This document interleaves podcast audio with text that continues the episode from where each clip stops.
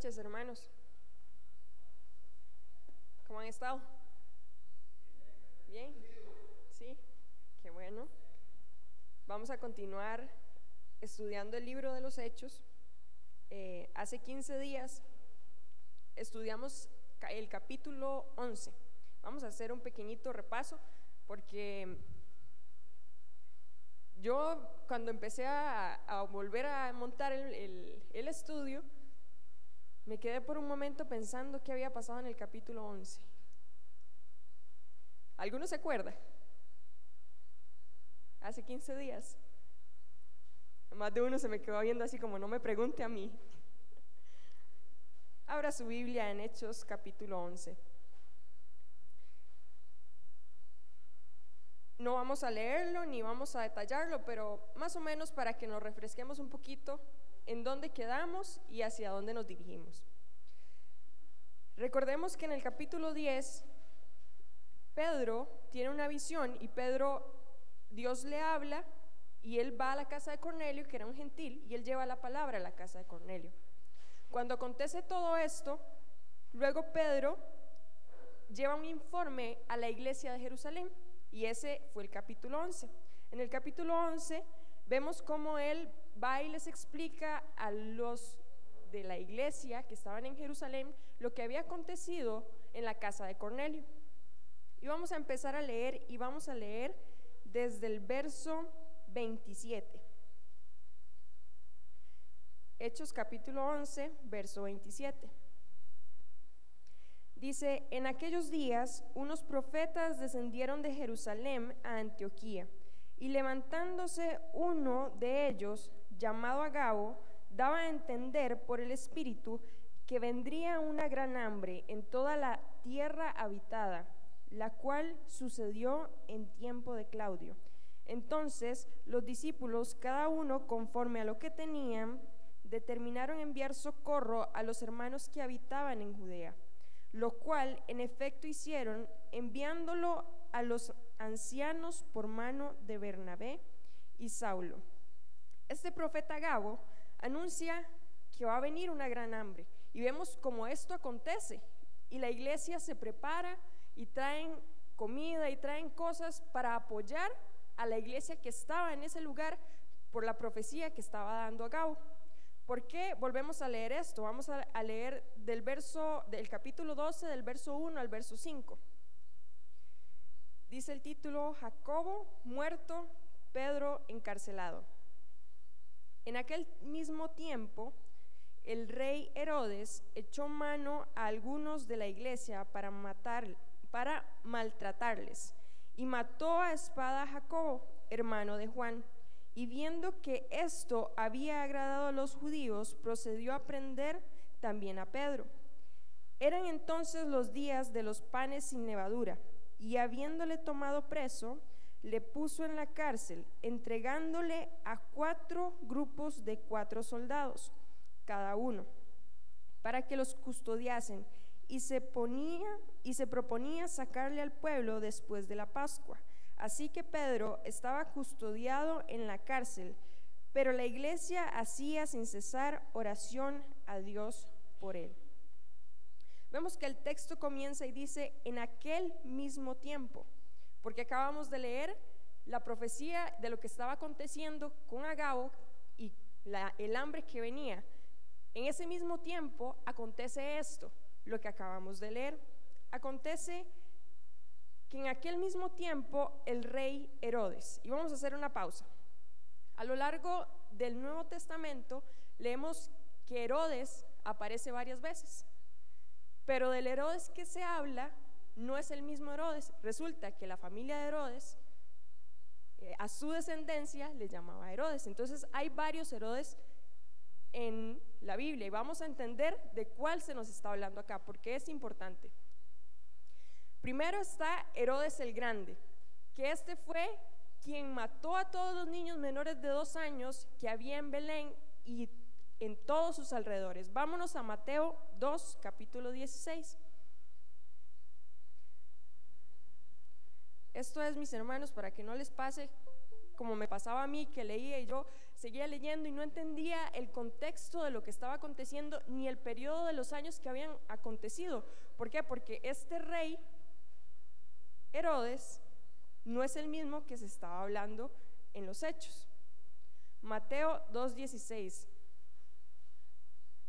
Mateo capítulo 2 y vamos a leer desde el verso 16. Dice, Herodes, entonces, cuando se vio burlado por los magos, se enojó mucho y mandó matar a todos los niños menores de dos años que había en Belén y, en todos sus alrededores, conforme al tiempo que había inquirido de los magos. ¿Recuerdan? Cuando los magos vienen y le, dicen a Herodes, es que ha nacido el rey, pero Herodes dice, ¿cómo el rey? Si yo soy el rey, entonces él tiene celo y manda a matar a todos los niños. Este Herodes que se habla acá es Herodes el Grande. Después tenemos a Herodes Antipas, quien mató a Juan el Bautista. Vámonos ahí mismo a Mateo 14. Mateo capítulo 14.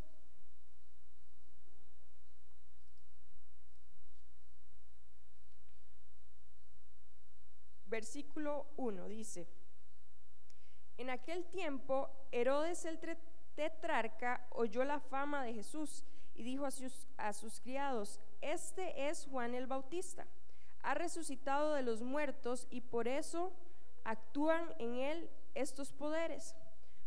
Porque Herodes había prendido a Juan y le habían encadenado y metido en la cárcel por causa de Herodías, mujer de Felipe, su hermano porque Juan le decía, no te es lícito tenerla, y Herodes quería matarle, pero temía al pueblo porque tenía a Juan por profeta. Y leemos la historia, mi hermano, y lo que acontece es que Herodes, este Herodes, que es Herodes Antipas, manda a matar a Juan el Bautista. Entonces, ya acabamos de ver que está Herodes el Grande, Herodes Antipas y ahora vamos a ver este Herodes. Herodes Agripa I. Este es el Herodes que se habla en el libro de los Hechos. Y este Herodes era nieto de Herodes el Grande.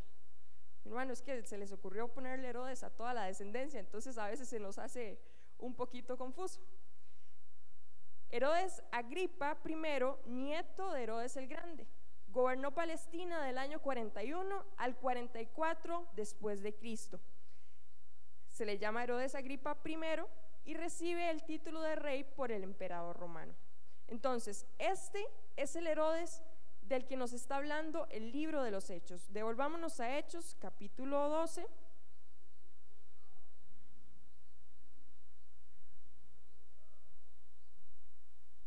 Verso 1. En aquel mismo tiempo, el rey Herodes echó mano a algunos de la iglesia para matarles y mató a espada a Jacobo, hermano de Juan. Vamos a ver quién era este Jacobo. Este Jacobo era el hermano de Juan, lo está diciendo la Biblia, era el hijo de Zebedeo, era un íntimo compañero de Pedro y fue el primero de los doce apóstoles en ser martirizados. Ya habíamos visto que el primer mártir fue Esteban, pero Esteban no era parte de los doce, Esteban era parte del grupo de los siete diáconos que se habían establecido en la iglesia. Entonces, Esteban fue el primer mártir, pero el primero, el primer mártir de los apóstoles fue Jacobo, el hermano de Juan, el hijo de Zebedeo.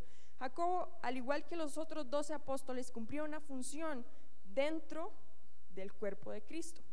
Recordemos que cuando Jesús sube a orar a Getsemaní y en el monte de la, eh, de la transfiguración, se lleva a Pedro, a Jacobo y a Juan. Y vemos que había una relación cercana de Jacobo con Jesús. Él caminó con Jesús. Jacobo caminó con Jesús. En el Salmo 116, verso 15 dice, estimada es a los ojos de Jehová la muerte de sus santos. Leamos, continuemos leyendo el verso 3 del capítulo 12. Y dice, y viendo esto, que había agradado a los judíos, procedió a prender también a Pedro. Eran entonces los días de los panes sin levadura. Entonces, Herodes, ¿qué hace? Herodes viene y mata a Jacobo. Y dice que el pueblo judío, ¿qué hizo el pueblo judío? Vea lo que dice. Y el verso 3, y viendo que esto había agradado a los judíos, procedió también a ir por Pedro. Recordemos que en la ley, en la ley judía, en los mandamientos, hay un mandamiento que dice, amarás a tu prójimo como a ti mismo. Eso estaba en la ley, escrito en la ley que había sido dada a Moisés y había sido transmitida al pueblo judío. El mismo pueblo judío estaba consintiendo también lo que estaba aconteciendo en la muerte de Jacobo. Y aquí en el capítulo 12 mis hermanos, estamos viendo, ya hemos visto a lo largo del libro de los Hechos varias persecuciones, pero las persecuciones que se han dado en el libro de los Hechos han sido por parte de la iglesia, por parte de los religiosos. Pero esta persecución que se empieza a levantar viene por parte política. Porque Herodes ya no era un sacerdote, porque recordemos que en aquellos momentos el que estaba agitando las aguas eran los sacerdotes. Y recordemos que el principal perseguidor de la iglesia se llamaba Saulo. Él era el principal perseguidor de la iglesia. Pero aquí en el, en el capítulo 12 empezamos a ver cómo ya no solo se torna un tema religioso, sino también un tema político. Y es que esto no ha cambiado mucho a lo largo de los años. Seguimos viendo la misma persecución a nivel hay tres poderes, el político, el económico y el religioso. Esos tres poderes mueven al mundo. Y los estamos viendo presentes desde el inicio de la iglesia primitiva. Desde ese momento la iglesia sufre persecución. Y claro, mis hermanos, aquí nosotros, pues, no, no estamos persiguiendo este tipo de, eh, no estamos siguiendo este tipo de persecución, pero hemos visto mucho de esto. Entonces, como Herodes veía que la muerte de Esteban había sido consentida, él era el rey, él quería ganar algo a favor, como los políticos, eso suena como los políticos cuando están haciendo campaña, ¿verdad? Si le agrada al pueblo, para obtener sus votos, para obtener su apoyo, yo lo hago. Así son los políticos de ahorita. La política es así. Y aquí había representado la muerte de una persona. Y entonces Herodes, dice el verso 3, y viendo que esto había agradado a los judíos, procedió a prender también a Pedro. Eran entonces los días de los panes sin levadura. Y vamos a hacer otra pausa aquí. ¿Qué son los días de los panes sin levadura. Vamos a ver que es una fiesta judía que dura siete días a partir de la Pascua y se da en primavera. Vamos a ir a Ezequiel 45, 21.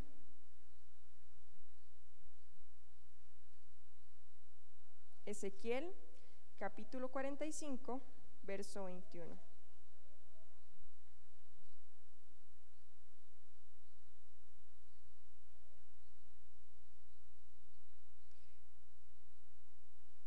Dice, el mes primero, a los 14 días del mes, tendréis la Pascua, fiesta de siete días. Se comerá pan sin levadura. Aquel, y lo dejamos ahí. Vamos a leer seguidamente Éxodo capítulo 12, versos 18 y 19. Éxodo capítulo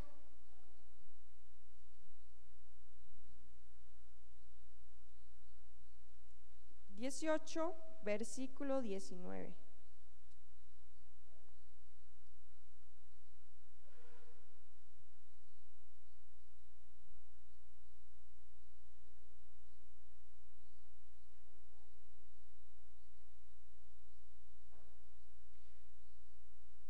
Creo que me equivoqué.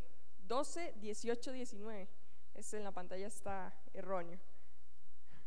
Éxodo capítulo 12, verso 18 y 19.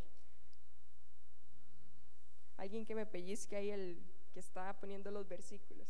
Éxodo 12, verso 18. Dice la palabra, en el mes primero comeréis los panes sin levadura. Desde el día 14 del mes por la tarde hasta el 21 del mes por la tarde, por siete días, no se hallará levadura en vuestras casas, porque cualquiera que comiere leudado, así extranjero como natural del país, será cortado de la congregación de Israel. Ninguna cosa leuda comeréis, en todas vuestras habitaciones comeréis pan sin levadura. Y nos vamos a ir un poquito más adelante a Éxodo 13, versículo 8.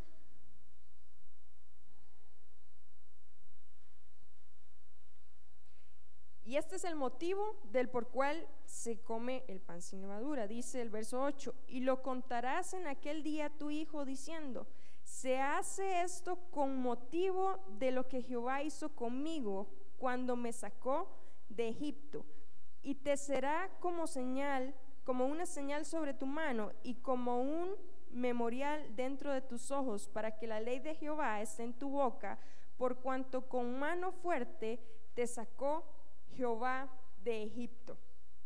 Entonces, esta fiesta era una fiesta que se celebraba, una fiesta judía que duraba siete días a partir de la Pascua. Y se trataba, dentro de, la, de esa Pascua, se, se celebraba esta fiesta. Y lo que se hacía era no comer nada, ni pan, ni nada que tuviera levadura. La semana de la Pascua se llama la fiesta de los panes sin levadura. Bueno, no vamos a leer Éxodo 12 porque ya lo leímos, pero sí nos vamos a ir a Primera de Corintios 5, capítulo 7 y versos 7 y 8.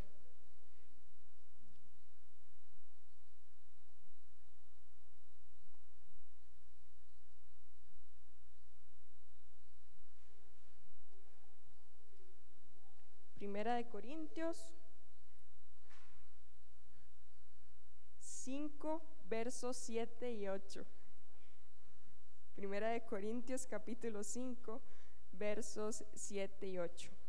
Dice, limpiaos pues de la vieja levadura, para que seáis nueva masa sin levadura, como sois porque nuestra Pascua, que es Cristo, ya fue sacrificada por nosotros. Así que celebremos la fiesta, no con la vieja levadura, ni con la levadura de malicia y de maldad, sino con panes sin levadura, de sinceridad y de verdad. ¿Qué hace la levadura en el pan? ¿Alguien ha hecho pan? Yo no he hecho pan. La levadura hace que el pan crezca. Eso hace la levadura.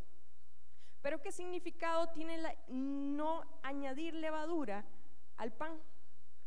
Resulta que la, levadura es sinónimo del pecado. Cuando el pecado entra, el pecado llega y contamina. Y el pecado, dice la palabra que el que peca, dice que eh, eso trae muerte. El pecado es muerte. La paga del pecado es la muerte. Pero cuando se siembra el pecado en el corazón, eso empieza a echar raíz. Y usted ha visto las raíces de un árbol, ¿qué empiezan a hacer? A crecer. Igual que la levadura. Vámonos a Hebreos capítulo 12, verso 15. Hebreos capítulo 12, verso 15.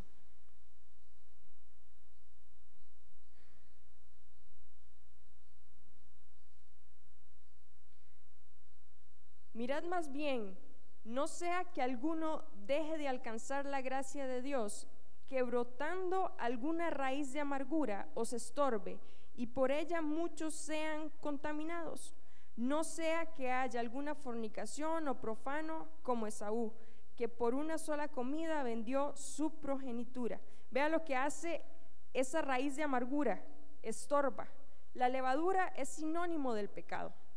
Y entonces el conjunto del comer el pan sin levadura era para que ellos se purificaran, no comieran algo contaminado, simbólicamente. Eso se celebra dentro de la Pascua, los días de la, de la fiesta de los panes sin levadura. Nos devolvemos a Hechos, capítulo 12.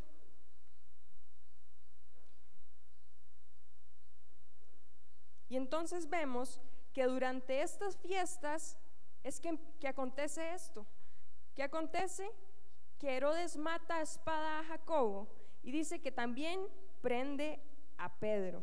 El verso 4 del capítulo 12 dice, y habiéndole tomado preso, le puso en la cárcel, entregándole a cuatro grupos de cuatro soldados cada uno, para que le custodiasen, y se proponía sacarle al pueblo después de la Pascua. Hacemos una pausa. ¿No les llama la atención? Vea lo que dice, entregándole a cuatro grupos de cuatro soldados. Los matemáticos, ¿cuánto? ¿Ya hicieron los cálculos? 16 soldados mandó a custodiar a Pedro. Qué raro. ¿Por qué Herodes puso tanta vigilancia para custodiar a una sola persona? Ya habíamos visto en Hechos capítulo 5, 18 que Pedro ya tenía antecedentes penales delante de ellos. Pedro se les había escapado ya una vez de la cárcel. Y es muy probable que la iglesia, los sacerdotes, los religiosos hubiesen hablado con Herodes y le hubiesen dicho, con ese tenga cuidado porque ese es peligroso. Ese se escapa de la cárcel. Y recordemos cómo eran las cárceles en ese momento. Solo había una puerta, no habían ventanas y habían guardas fuera de la cárcel. ¿Cómo se iba a escapar Pedro? Entonces Herodes dice, no, voy a mandar 16 soldados para que guarden la celda donde va a estar Pedro. Y recordemos que estos hechos sobrenaturales se estaban manifestando en la vida de Pedro. Él estaba haciendo cosas sobrenaturales, cosas que humanamente no se podían hacer. Y entonces vemos cómo le pone cuatro grupos de cuatro soldados para que le custodien. El verso 5 dice, así que Pedro estaba custodiado en la cárcel, pero la iglesia hacía sin cesar oración a Dios. Dice que cuando se proponía sacarle de la cárcel, cuando terminase la Pascua. ¿No recuerdan qué aconteció 14 años atrás? No, no recuerdan, ¿verdad? Vamos a ir a Marcos 14 para ver que algo similar había acontecido en la época de la fiesta que se celebraba la Pascua. Marcos 14, 1 dice, dos días después era la Pascua y la fiesta de los panes sin levadura. Y buscaban los principales sacerdotes y los escribas cómo prenderle por engaño y matarle. Y decían, no durante la fiesta para que no se haga alboroto del pueblo. Pero estando él en Betania y en casa de Simón el leproso y sentado a la mesa, vino una mujer con un vaso de alabastro de perfume. Vamos a dejar hasta ahí. ¿A quién iban a aprender? En la Pascua, en la fiesta de los panes sin levadura, a Jesús. ¿Y por qué no lo iban a liberar hasta después de la Pascua? Para que no se hiciera alboroto. La misma estrategia que estaban usando en ese momento los religiosos, viene Herodes y también la aplica. ¿Sabes qué, mi hermano? Satanás es así de predecible. Satanás es tan predecible como actúa, las cosas que hace, porque de la misma forma que querían prender a Jesús, viene y vuelve y repite el mismo patrón en la aprehensión de Pedro. Vamos a continuar Leamos el verso 5 otra vez. Dice, así que Pedro estaba custodiado en la cárcel, pero la iglesia hacía sin cesar oración a Dios por él. ¿Qué estaba haciendo la iglesia? Orar sin cesar a Dios por él. Devolvámonos a la presentación.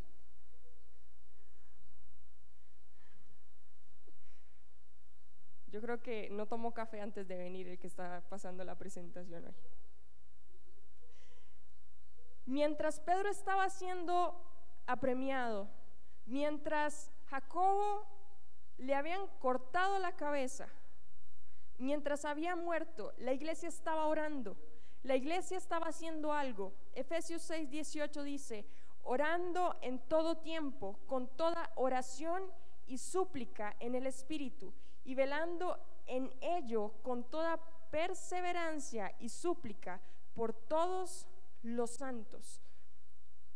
La iglesia vemos que ante la primera persecución, ¿recuerdan la primera persecución? Se levanta y se une y empieza a orar y le dice, y la oración de la iglesia, no sé si la recuerdan, la iglesia dice, Señor, concédenos hablar con denuedo tu palabra. En medio de la persecución, la iglesia ora y la iglesia se alinea a la voluntad de Dios y le dice, concédenos seguir el propósito por el cual nos has enviado, porque ya lo habían entendido. Pero ahora viene otra persecución y la iglesia sabía que la oración les estaba funcionando. La oración algo estaba haciendo. Y en Efesios nos dice orar en todo tiempo. No importa la circunstancia, no importa si la circunstancia es buena, si la circunstancia es no tan buena, porque hay que orar en todo tiempo. Y esto tal vez usted diga, ya esto lo escuché, porque hace unos jueves atrás recalcábamos acerca de la oración, porque veíamos que Cornelio, en el momento que se le presentaba al ángel que estaba haciendo Cornelio, estaba orando.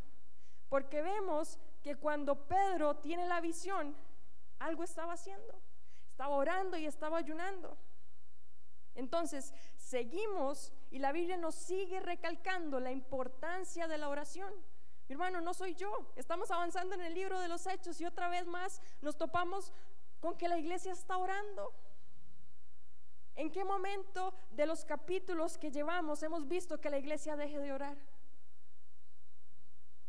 La iglesia se mantiene en un constante comunión con Dios, en una constante, mi hermano, ellos están pegados ahí, están, porque ellos habían aprendido esto de Jesús. Jesús oraba en todo momento, sin cesar, aunque estuviera cansado, él iba y oraba. ¿Oró usted hoy? ¿Y sabe qué? Yo oré cinco minutos cuando me levanté, porque me levanté retarde el día de hoy. Mi hermano, y aunque esté cansada, yo tengo que obligar a este cuerpo a que se sujete a la voluntad de Dios y se someta a la oración. Porque la oración, mi hermano, es fundamental en la iglesia. Y vamos a ver que Dios contesta la oración de estos hombres que estaban orando fervientemente, sin cesar. O sea, dice que estaban orando en todo tiempo, sin cesar, dice la palabra. Y súplica, pero vean cómo estaban orando en el Espíritu. En el Espíritu. Cuando usted ora en el Espíritu, su oración se alinea a la perfecta voluntad de Dios, porque no está pidiendo conforme a la carne, conforme a mis deseos, conforme a mi conveniencia, sino estoy pidiendo conforme al Espíritu de Dios que me guía a orar. Y velando en ello con toda perseverancia y súplica por todos los santos. ¿Qué dice? Estaban orando por ellos, estaban orando porque la persecución no llegara hasta donde ellos estaban. ¿Qué estaban haciendo? Estaban todos apoyando una causa. Y la causa era pedir por Pedro, que Pedro había sido encarcelado en este momento. Y continuamos leyendo en Hechos capítulo 12, el verso 6. Dice el título, Pedro es librado de la cárcel. Y cuando Herodes le iba a sacar, aquella misma noche estaba Pedro durmiendo entre los soldados, sujeto con dos cadenas, y los guardas delante de la puerta custodiaban la cárcel. Resulta que los 16 guardas que manda Herodes, los 16 no estaban todos Los 16 no estaban todos custodiando la cárcel, sino que ellos hacían rondas. Investigué un poquito y las rondas que hacían, según la, la, historia, eran cada tres horas. O sea, estos cuatro grupos de 16 hombres se rotaban cada tres horas. Seguramente Herodes dijo, seguramente en lo que leíamos en Hechos capítulo 5, seguramente los guardas que estaban custodiando a Pedro, seguro dijo, esos dos guardas o esos cuatro guardas se quedaron dormidos. Pero ahora, 16 guardas no se van a quedar dormidos. Tal vez eso humanamente pensó Herodes que era lo que estaba aconteciendo. Y entonces, dice, vean cómo estaba Pedro, dice, entre dos soldados, sujeto con dos cadenas, y los guardas delante de la puerta custodiaban la cárcel. Dice la palabra en el verso 7, y aquí se presentó un ángel del Señor, y una luz resplandeció en la cárcel, y tocando a Pedro en el costado, le despertó diciendo, levántate pronto, y las cadenas se le cayeron de las manos.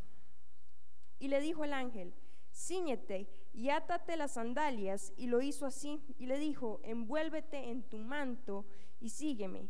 Y saliendo le seguía, pero no sabía que era verdad lo que hacía el ángel, sino que pensaba que era una visión. Vemos entonces que la condición de Pedro, él estaba atado, en la, puerta donde él estaba encarcelado habían dos ángeles y entonces vemos, si quiere me presenta los cuatro puntos.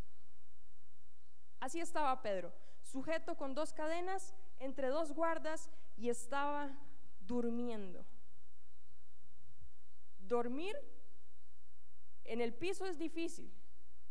Dormir atado, me imagino que debe ser más difícil. Pero resulta que venían de matar a Jacobo. Y Pedro no estaba encarcelado por nada. Pero la actitud de Pedro en este momento era dormir. ¿Quién hubiese podido dormir en la cárcel sabiendo lo que le iba a venir? Sabiendo que venían de matar a Pedro. ¿Quién? ¿Recuerdan aquel hombre que en, medio, de la tempestad estaba durmiendo en una barca. ¿Quién era ese hombre? Jesús. En medio de la tempestad, en medio de lo que estaba aconteciendo alrededor, él estaba tranquilo, confiado. Igualmente, esta era la actitud que tenía Pedro. Estaba tranquilo, confiado. Vamos a Salmo capítulo 4, verso 8.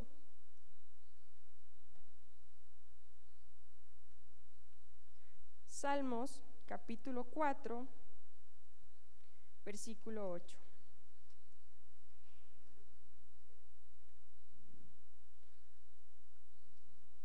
Y no es que la palabra de Dios sea como, como un amuleto que yo lo tengo ahí abierto y ya funciona, pero resulta que cuando estaba más, más chica, más, más joven, a veces en las noches tenía miedo. A veces algo me atemorizaba. Y yo con solo pronunciar estas palabras, pero no era solo pronunciar, era creerlo en el corazón y confiar. Dice la palabra, en paz me acostaré y así mismo dormiré, porque solo tú, Jehová, me haces vivir confiado. Solo tú, Jehová, me haces vivir confiado. Pedro estaba entendiendo quién era su confianza.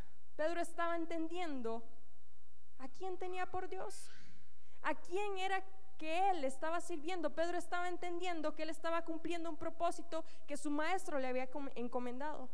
Que a pesar de la persecución, él iba a estar durmiendo porque iba a estar confiado, iba a estar tranquilo. Leamos Isaías capítulo 26, verso 3.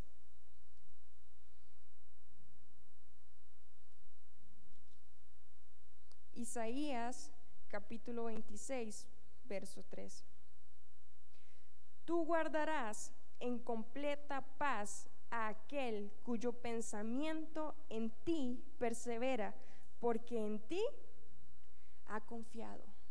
Tú guardarás en completa paz. Mi hermano, es que cuando usted confía en Dios, cuando usted y yo aprendemos a confiar en Dios, experimentamos esa paz que el mundo no entiende, esa tranquilidad que si el mundo está, mi hermano, usted ve el mundo ahorita y el mundo está patas, para arriba, literalmente. La economía, a nivel social, a nivel político. ¿Y qué hacemos nosotros como iglesia? ¿Nos vamos a alarmar? ¿Nos vamos a asustar? ¿O vamos a estar confiados? Y mi pensamiento va a estar guardado y va a estar confiado. Y la paz del Señor va a estar en mi corazón, aunque yo no, aunque no tenga nada que comer el día de mañana. ¿Sabe que mi hermano? Cada día trae su propio afán. Y hasta las aves del campo, Dios las viste y les da, les que de comer a las flores también. ¿Cuánto más a nosotros que somos sus hijos? Entonces, ¿qué importa la circunstancia que estemos pasando si Dios está con nosotros? Eso nos enseña Pedro en este momento. ¿Qué importa lo que esté aconteciendo alrededor? Si yo estoy cumpliendo la voluntad de Dios, si yo estoy en su perfecto plan y en su perfecto diseño. ¿Qué importa lo que acontezca a mi alrededor? Y vean lo que escribe, lo que escribe Pedro en Primera de Pedro 5:7. Echa toda vuestra ansiedad sobre él, porque él tiene cuidado de vosotros. Y vea quién lo está escribiendo. Aquel hombre que no una, no dos. ¿Cuántas veces fue encarcelado Pedro? ¿Cuántas veces sufrió persecución Pedro, mi hermano? Y no persecución de que le digan, ay, es que usted es un panderetilla. Ay, es que ya viene usted con esos cuentos. No, mi hermano, esta persecución era una persecución de muerte. Y este hombre dice, echa toda vuestra ansiedad sobre él, porque Pedro sabía que él tiene cuidado, Dios tiene cuidado de nosotros. No por nada lo estaba diciendo este hombre, sino porque en su vida lo estaba experimentando. Mi hermano, ¿está experimentando usted el echar su ansiedad en Dios y caminar tranquilo? ¿O estamos viviendo llenos de ansiedad, llenos de del qué será de mí mañana? ¿Cómo voy a pagar el recibo de la luz? ¿Cómo voy a comer mañana? ¿Y si me quedo sin trabajo? ¿Quién me va a sustentar? Esos son pensamientos humanos. Pero resulta que mi hermano, usted y yo ya no podemos pensar humanamente, en la carne. Usted y yo debemos pensar en el espíritu. Usted y yo debemos de entender que no somos de este mundo. Entonces el acumular, entonces las riquezas de este mundo, nada son para nosotros. Y sí, mi hermano, Está bien que usted tenga buenas cosas, que Dios lo bendiga, que Dios lo prospere, pero el fin nuestro no es ese en la tierra. El fin nuestro es llevar el Evangelio. El fin nuestro es predicar, ya que nosotros conocemos la verdad, ir y predicar ese Evangelio. Y que las ansiedades y los afanes que vienen diariamente, mi hermano, sí, podemos estar ansiosos, pero en el momento que usted esté ansioso, haga esto que Pedro dice. En el momento que usted se sienta un poquito ansioso, no está mal sentirse ansioso. ¿Sabe qué, es, qué sí está mal? Vivir con esa ansiedad todos los días y constantemente. Cuando se sienta ansioso, eche toda su ansiedad sobre Dios. ¿Y cómo hago eso? Ore, abra su boca y dígale, Señor, te entrego mi ansiedad. Y es por eso que una vez más vemos la importancia de la oración, porque la oración es esa relación que nosotros tenemos con Dios. Y por medio de la oración, mi hermano, usted aprende a tener una intimidad con Dios, usted aprende a hablar con Dios, usted aprende a estar más cercano con Dios y a que Él, a expresarle todo lo que está dentro suyo. Así es, mi hermano. A veces nos cargamos y nos cargamos y no sabemos cómo descargar, pero yo le digo, un método para descargarse es ir a la presencia de Dios y por medio de la oración echar su ansiedad sobre Él. Volvamos a Hechos capítulo 12.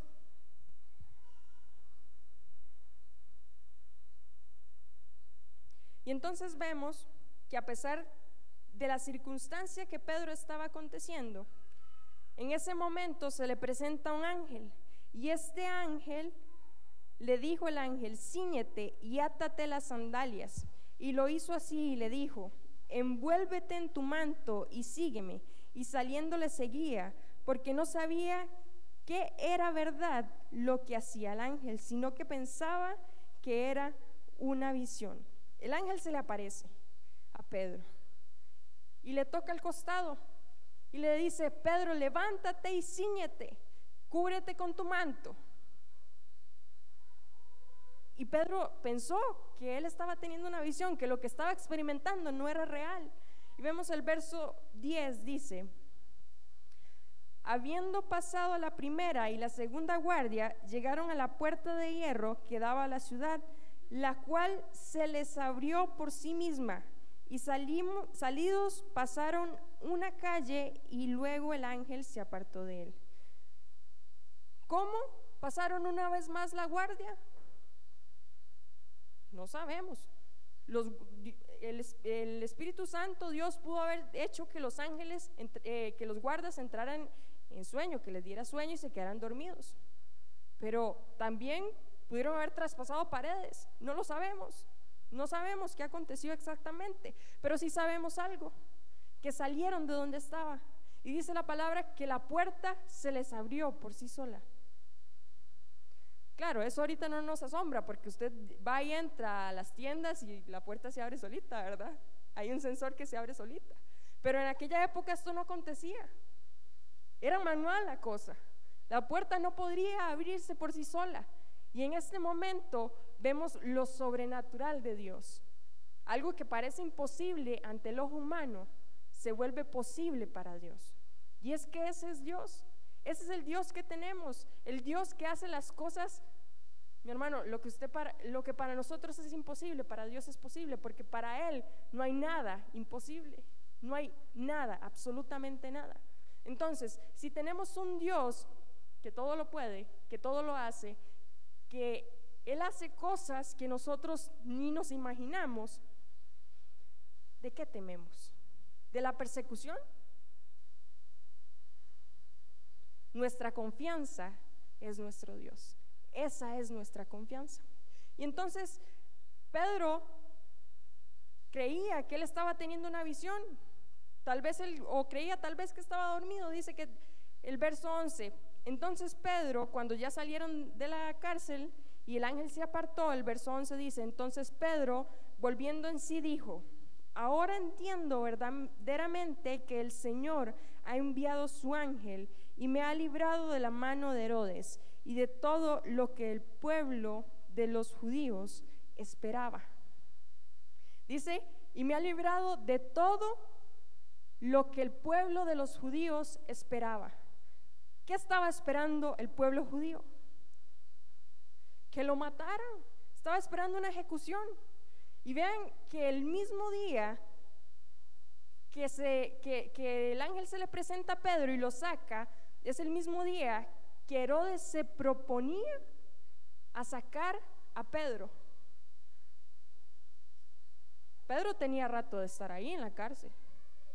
Pero porque el mismo día que Herodes se proponía sacar a Pedro para matarle, Dios lo hace.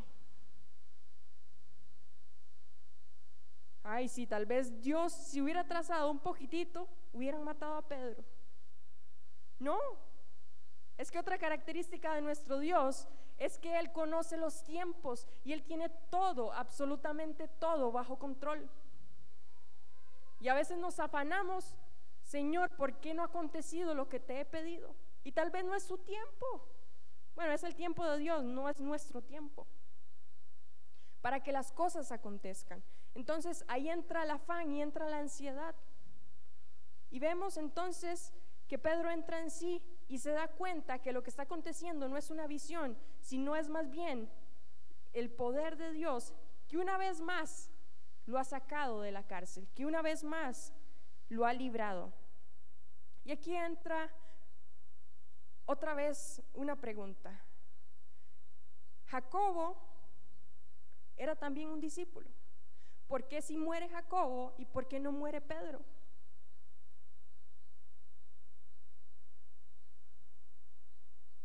Muchas veces oramos a Dios y le pedimos, Señor, sana a este enfermo, levanta a este, a este paralítico. Y tal vez, algunas veces Dios lo sane, pero tal vez, algunas veces Dios no lo sane y la persona muera. ¿Y saben por qué pasa esto? Porque es la perfecta voluntad de Dios y porque Dios es soberano y Él sabe por qué hace las cosas. No es porque Dios sea justo o porque amase más a Pedro, no. Jacobo ya había cumplido su propósito en la tierra, ya había cumplido con su ministerio. Pedro todavía le quedaban algunas cosas más por cumplir. Pero ¿quién sabía eso? Dios, solamente Dios, que es un Dios soberano, un Dios que todo lo sabe y que tiene el control de todas las cosas. El verso 12 leemos, dice, y habiendo considerado esto, llegó a casa de María, la madre de Juan, el que tenía por sobrenombre Marcos, donde muchos estaban reunidos orando. Recordemos que antes no se reunían en una iglesia cuando, cuando comenzaron, sino ellos se reunían en casas. Se reunían en casas para orar y para crecer como el cuerpo de Cristo. Entonces vemos que Pedro llega a la casa de María. Verso 13. Cuando llamó Pedro a la puerta del patio, salió a escuchar una muchacha llamada Rode, la cual, cuando reconoció la voz de Pedro, de gozo no abrió la puerta, sino que corriendo adentro dio la nueva de que Pedro estaba en la puerta. Esto suena un poquito extraño. Pedro está siendo perseguido. Pedro estaba encarcelado. Ellos estaban orando. Vemos que oraban sin cesar en favor de Pedro y estaban orando por la liberación de Pedro. Pero esta muchacha escucha que Pedro está afuera y en lugar de abrirle rápido para que Pedro entre, porque pueden venir persiguiéndolo, se devuelve, dice que la palabra, con gozo se devuelve a contarle a los demás que Pedro estaba en la puerta. ¿Acaso cuando llega alguien a su casa y le toca la puerta, usted se queda escuchando y va y le cuenta a toda su familia, ahí bien, bueno, si están añejos y tienen que ir a alistarse, sí, ¿verdad? Alístense, recojan chunches, ¿verdad? Pero normalmente uno abre la puerta. Si alguien toca la puerta, uno abre la puerta. Esta mujer no, esta mujer salió, se devolvió y dice que fue y le dijo a los demás que Pedro estaba en la puerta. Verso 15. Y ellos le dijeron, estás loca. Pero ella se aseguraba que así era. Entonces ellos decían, es un ángel. Ojo que dice, ella se aseguraba que así era. ¿Cómo se aseguraba? Tuvo que volverse a, la puerta a ver. Y ellos le dijeron, es un ángel. Ellos habían estado orando para que Pedro fuese liberado. Pero cuando Pedro se aparece, ellos no creen, le dicen, mujer, estás loca. ¿Cómo Pedro va a estar ahí si Pedro estaba en la cárcel? Y entonces estaban orando con fe, estaban pidiendo, creyendo que realmente acontecería, que Dios sacaría a Pedro de la cárcel. Se sorprendieron a ver a Pedro ahí. Ellos oraron a Dios, pusieron su confianza en Dios, pero cuando lo vieron, dudaron, dijeron, tal vez sea un ángel, tal vez no sea Pedro. Y la muchacha, me, causa gracia la actitud de esta muchacha. Y por esa actitud quedó su nombre escrito aquí en la Biblia.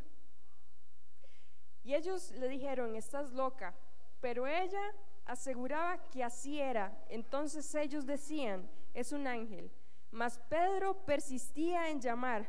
Ella iba, se aseguraba y Pedro seguía en la puerta llamando. Pedro seguía insistiendo, hey, ábrame, hey, aquí estoy. Y dice, y cuando abrieron, le vieron y se quedaron atónitos. Se quedaron sorprendidos de ver que Pedro estaba afuera, de ver que sus oraciones habían sido contestadas porque todos estaban unánimes, orando sin cesar por Pedro, a favor de Pedro.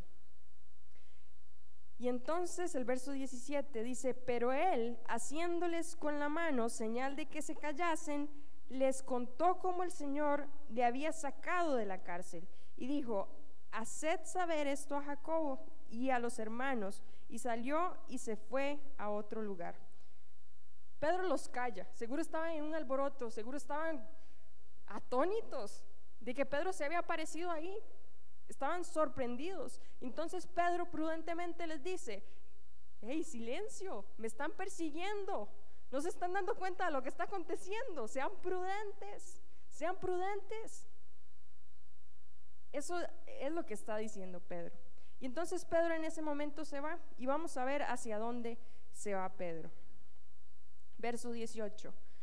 Luego que fue de día, hubo no poco alboroto entre los soldados sobre qué había sido de Pedro.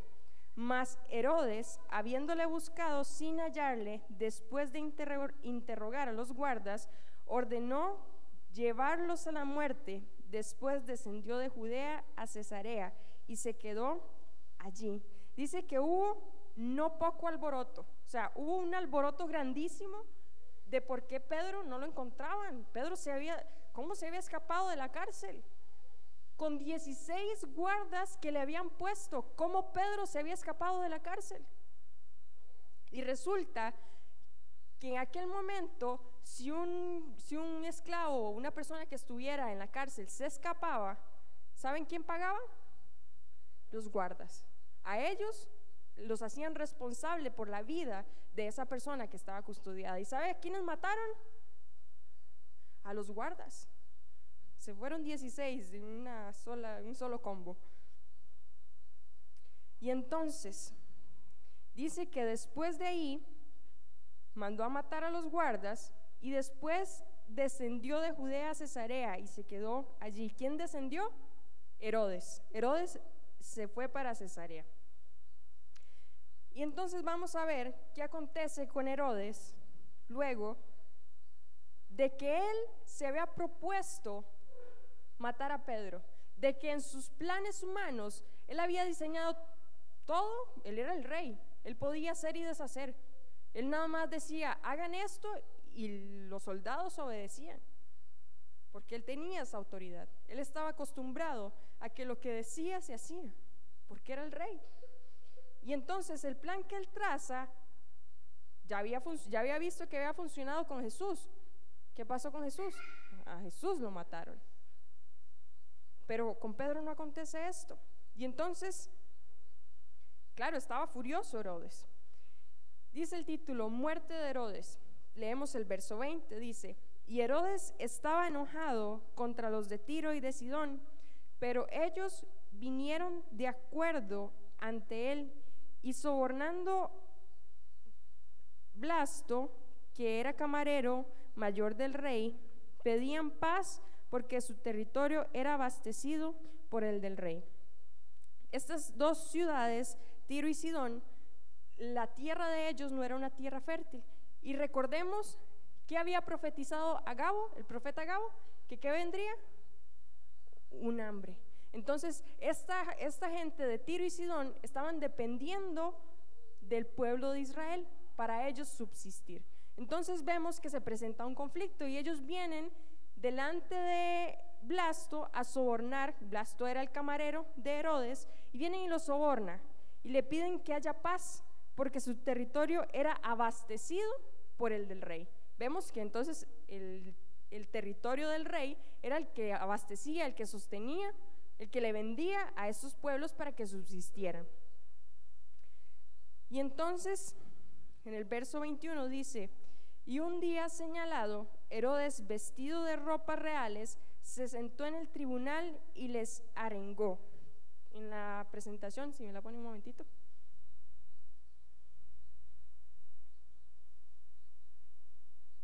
Si quiere la abre toda. Arengar significa proclamar un discurso elevado. Entonces, Herodes se había enojado contra la gente de Tiro y de Sidón. Estas ciudades dependían de Galilea para la provisión de granos y deseaban hacer las paces con el rey Herodes Agripa I. Probablemente el soborno de Ablasto, que era el camarero del rey, era para hacer la conciliación un poquito más fácil. Claro, como le llevo plata, lo soborno y tal vez él me ayuda, como está cerca del rey, a que el rey se apiade de nosotros o por lo menos acceda a otra vez a abastecer al territorio. Y entonces leemos en el verso 22, 21, dice, y un día señalado, Herodes, vestido de ropas reales, se sentó en el tribunal y les arengó, o sea, estaba dando un discurso en voz fuerte. Y el pueblo aclamaba gritando, voz de Dios y no de hombre. Al momento un ángel del Señor le hirió por cuanto no dio la gloria a Dios y expiró comido de gusanos. Pero la palabra del Señor crecía y se multiplicaba. Y Bernabé y Saulo, cumplido su servicio, volvieron de Jerusalén, llevándole también consigo a Juan, el que tenía por sobrenombre Marcos. Otro acontecimiento sobrenatural, la muerte de Herodes. Dice la palabra que por cuanto no dio la gloria a Dios, expiró y fue comido por gusanos.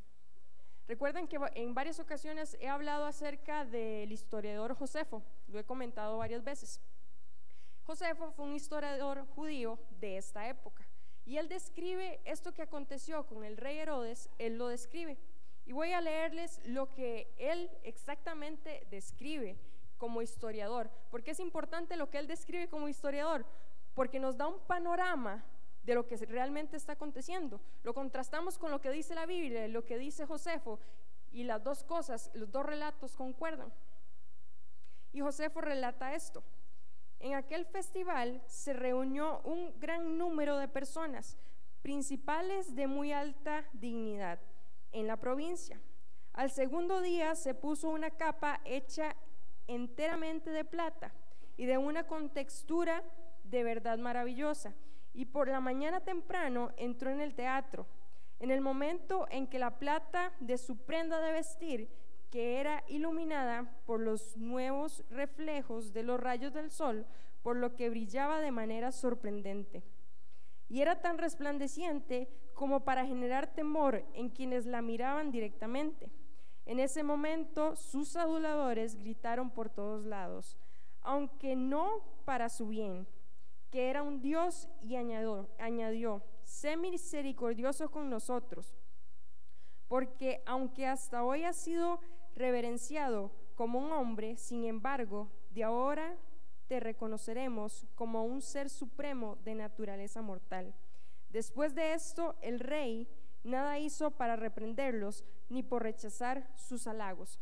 Vemos que la palabra nos describe que él estaba vestido con ropas muy elegantes. Y este hombre Josefo nos dice que la ropa era como de plata y esta plata al reflejo del, del sol resplandecía. Y en ese momento las personas que estaban ahí empezaron a adularle y empezaron a compararlo con un Dios, con un ser supremo. Y Herodes pues recibió todos esos halagos, todas esas cosas que estaban diciendo. Y es por eso entonces que dice la palabra que por cuanto no dio la gloria a Dios, expiró y fue comido por gusanos. José fue el, el historiador de esta época, dice que pasaron cinco días para que Herodes se muriera.